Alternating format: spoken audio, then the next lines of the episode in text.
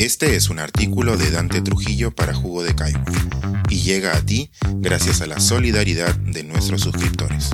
Si aún no estás suscrito, puedes hacerlo en www.jugodecaigua.pe. El único virrey que queremos. La gran librería de Lima cumple 50 años y lo celebramos como propios. No sé cómo, ni cuándo, ni con quién fui por primera vez a El Virrey. Dudo que haya sido expresamente con mis padres, y tampoco es que quedara cerquísima. Pudo ser, quizá, una excursión familiar de fin de semana al Davory o al Café Donofrio que terminara, como alargando el paseo, frente a esa pequeña entrada vidriada en medio de la calle Dazo de San Isidro. La cosa es que un día, digamos una tarde, digamos de invierno, Sucedió que entré y lo que sí recuerdo bien es la impresión física, corporal de estar ahí por primera vez.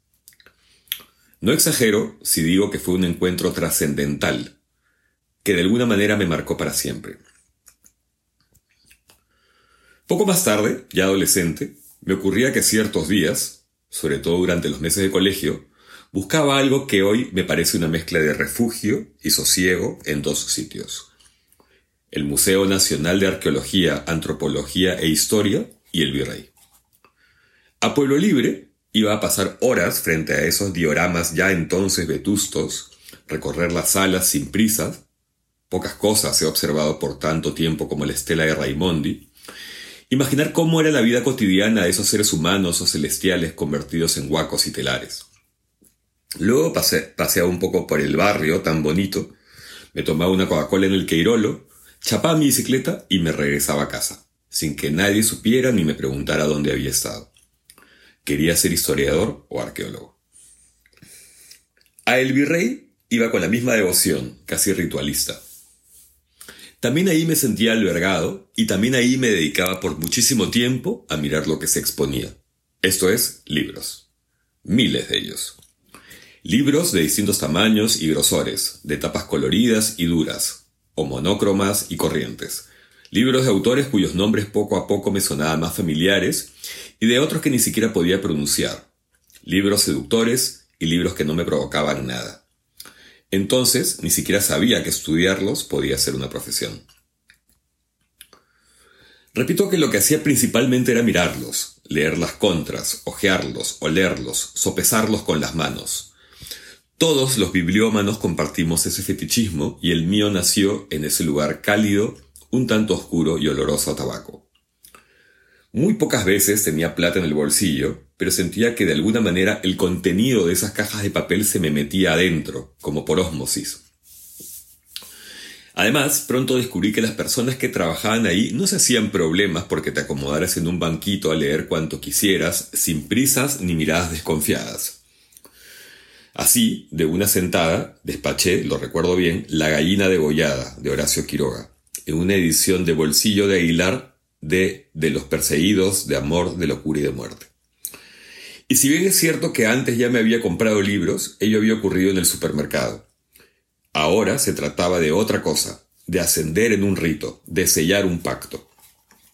A los días, junté el dinero, Regresé y esperé que esa señora bajita y renegona se desocupara tras el mostrador de madera para llevarle el librito. Me cobró, lo puso con un marcador en una bolsa de papel y me sonrió. Ya me había visto antes. Yo tendría unos 14 años. Cuando décadas más tarde le recordaba eso, Chanchi Sanseviero me acariciaba el cachete o me expresaba su cariño tosco de cualquier manera parecida. Por supuesto, Atesoro tanto el libro como su recuerdo. Poco a poco fui ganando familiaridad y comencé a reconocer a Walter, serio pero munífico, silencioso hasta el momento en que le preguntabas algo y resultaba que parecía haberlo leído todo. A Malena, siempre cálida y solícita. Al resto del personal con el que crecían los saludos y las recomendaciones, lo mismo que con otros clientes que identificabas e intercambiabas palabras, otros chiflados de los libros, algunos poetas luminosos, narradores. Pero todo templo tiene un sacerdote, y este era don Eduardo, un hombre que sí me resultaba intimidante, en realidad y visto ahora sin razón. Sencillamente ni me atrevía a hablarle, aun cuando pasaban los años, las visitas se convirtieron en costumbre regular y mi perfil pasó de mirador a cliente, la mayoría de veces, eso sí, de títulos en rebaja. Algunos recordarán que durante los últimos años en la librería en Dazo, la familia inauguró dos negocios afines y próximos. Ítaca, más dedicada a los títulos de superación, espiritualidad y afines, y la primera versión de Sur, anticuaria. El viejo Eduardo parecía disfrutar más de estar ahí, un lugar que sí tenía un ambiente sagrado por los tesoros que acogía con mucho cuidado. Pero yo, que había ganado la confianza suficiente, también incluía una escala por ahí. Yo ocurrió una tarde lo más inesperado que podía suceder. Ese señor barbudo y miope, de quien se contaban algunas leyendas de un pasado político turbulento, me invitó a sentarme a jugar una partida de ajedrez. Por supuesto, me fulminó, pero nos quedamos un buen rato sentados conversando. Fue otra experiencia inolvidable. Con el tiempo, donde Eduardo murió, algunos miembros del clan tomaron rumbos distintos, lo que originó, por ejemplo, la bellísima Librería Sur. El local de Miguel Dazo tuvo que dejarse.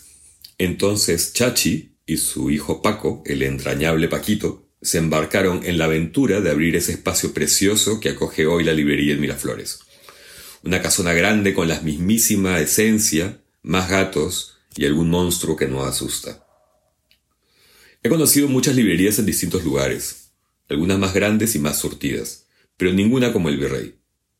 Ninguna en la que me sienta tan en casa. Ahí, entre cientos de eventos, he tenido además la suerte de presentar la revista que dirigía y los dos libros que he publicado. No podría ser de otra manera. En los próximos meses, ambos cumpliremos 50 años, lo que es para mí casi literalmente una existencia juntos. El martes 23 serán ya cinco de la muerte de Brunilda, la queridísima Chachi, y como no podía ser de otro modo, celebraremos su vida, su generosa, temperamental, intensa vida. Este es el único virrey al que le lanzamos vivas, porque es una casa de resistencia, de bibliodiversidad, de independencia, de diálogo y, sobre todas las cosas, de nuestros amados libros. Pensar, escribir, editar, grabar, coordinar, publicar y promover este y todos nuestros artículos en este podcast cuesta y nosotros los entregamos sin cobrar.